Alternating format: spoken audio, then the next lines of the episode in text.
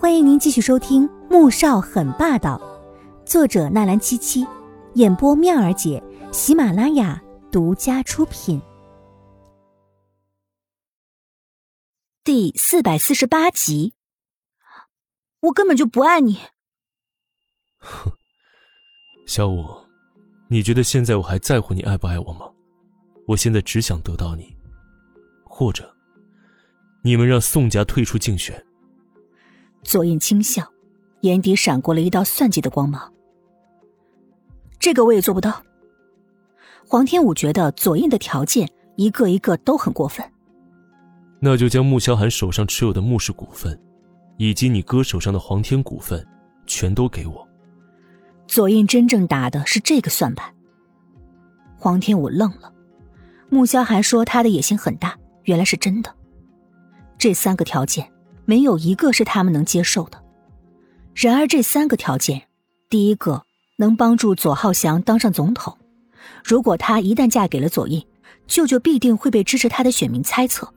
而且，自从他们订婚的事情在网络上传开之后，支持左家的民众数量已经在不断的攀升了。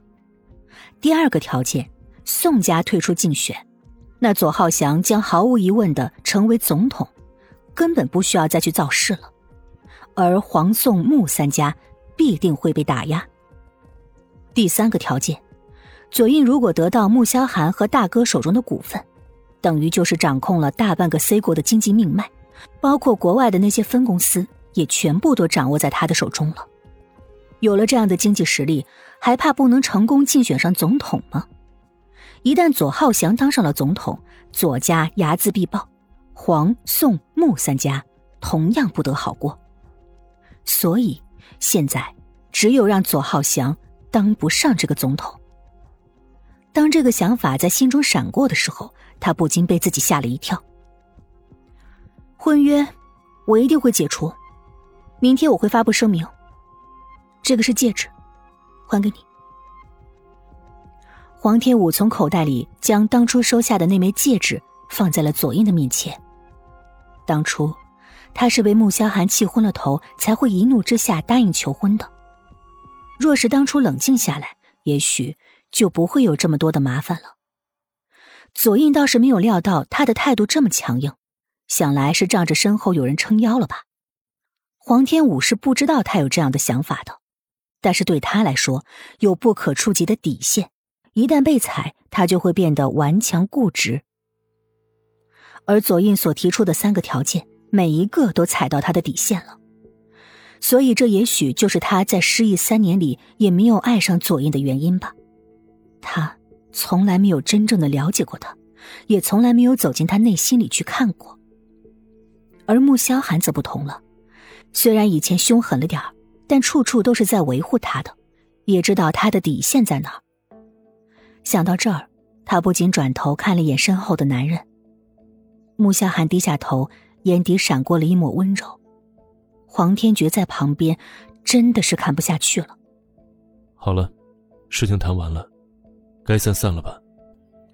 左印的心里跟针扎的一样疼，有必要当着他的面这么秀恩爱吗？你先和大哥去车上等，我马上过来。穆萧寒将黄天武拉到黄天觉面前，嘱咐了一句，这才拉开黄天武刚才坐过的椅子坐下。黄天武没有多问，乖乖的和黄天觉回到车上。上了车，他愤怒的瞪着黄天觉：“ 哥，你怎么能干这种事呢？犯法的，你不知道吗？左宝丽她好歹也是左家的千金，你竟然找了二十个公关对她，对她做那种事情，你也太过分了吧！现在好了，事情变得一发不可收拾，这个烂摊子怎么办呢？”他只怕穆萧寒会为了善后而答应左印一些什么非分的要求。小五啊，你想的太简单了。不管左宝丽有没有被抢，左印都准备对穆家动手。如果不除了穆萧寒，他寝食难安的。黄天觉一语道破了事情的本质。黄天武哑口无言，却仍心存侥幸。如果左宝丽这件事不发生的话，至少他不会拿这个做借口来逼迫我们吧。要是真有你说的那么简单，你干嘛要隐瞒我们你已经恢复记忆的事情啊？还要留在左英身边？黄天武顿时心虚无比。你恢复记忆，第一个通知的不是我和爸妈，竟然是穆子饶那个庸医。黄天觉咬牙切齿。黄天武小声的辩解：“穆子饶不是庸医，你别这样说他。”害穆子饶无辜被骂，他有一点小内疚。切，隐瞒别人的病情就是庸医。黄天觉黑着脸，加重了声音。黄天武不敢再吭声了。对了，爸妈知道我恢复记忆了吗？他想到国都那边，又开始心虚了。哼，你还记得自己有爸妈呀？我以为你被男人勾的魂都没了呢。黄天觉这是自己不痛快，逮着什么话就怼的节奏。黄天武心想：难道这是传说中的大姨夫来了？我马上打电话通知他们。说着，拿出手机拨过去。黄天觉没有阻止他，原本这件事情就该由他向父母交代。本集播讲完毕，感谢您的收听，记得点赞订阅哦。